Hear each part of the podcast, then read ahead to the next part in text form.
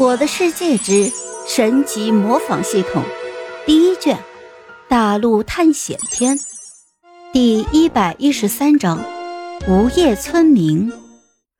普凡其实早就醒来了，可是因为无法动弹，就只能看着木婉被带走。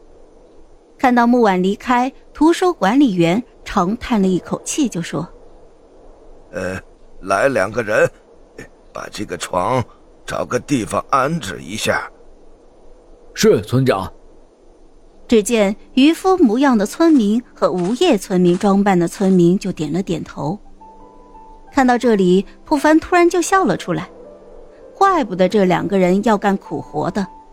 无业村民是因为无所事事，所以干这种和职业无关的事情理所当然。可是这渔夫是有正当职业的。但是他干活，不凡一下子就想明白为啥了。这里可是沙漠，连条河都没有，更不要说是海了。渔夫职业在这里根本就没啥用啊！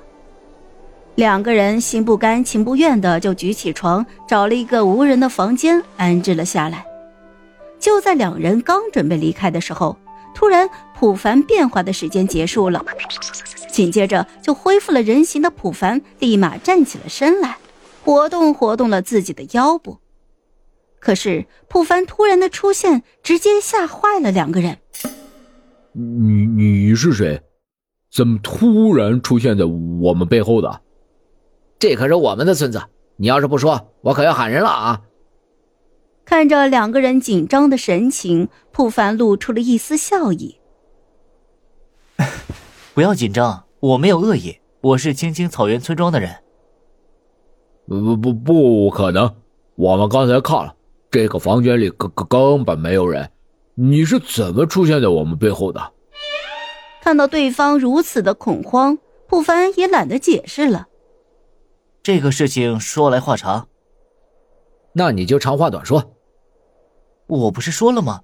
我是青青草原的村民啊。你你不是？你不要逼我动手啊！你要是敢动手，我就叫人。那你叫啊！与其在这里和这两个人浪费口水，还不如让所有人都来，这样自己也好一次性的解释，而且也好把木婉叫过来。你让我叫我就就叫，你以为你是什么人啊？午夜村民一副死猪不怕开水烫的模样。可把普凡给气坏了。这是普凡第一次遇到这样的人，没有任何的理由就直接应对人。普凡都不知道这人是如何在这个世界存活下去的。而一旁的渔夫思考了好一会儿，才拉住了对方。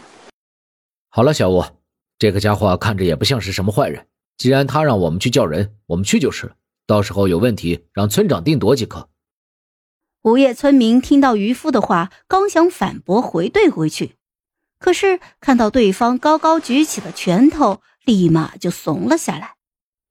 而在一旁的普凡一下子就看出了眼前这无业村民的性格，这家伙就是典型的欺软怕硬。不过普凡并没有拆穿对方，毕竟人性就是如此，不管在哪个世界都是一样的。而现在，普凡想要杀死对方，就宛如是杀死蚂蚁一样的简单。只不过现在心态不一样了，所以普凡也没有过多的搭理对方。或许这就是强者的思维吧。普凡自言自语，身居高位，一句话、一个动作就可以轻松的结束一个人的生命，这是强者的地步。但是这无业村民继续唧唧歪歪的说。你在那边啰里吧嗦的说什么呢？好了，这一集我就讲完了，朋友们，该你们帮我点点赞和评论一下啦！有月票的也一定要投给我哦，感 谢感谢。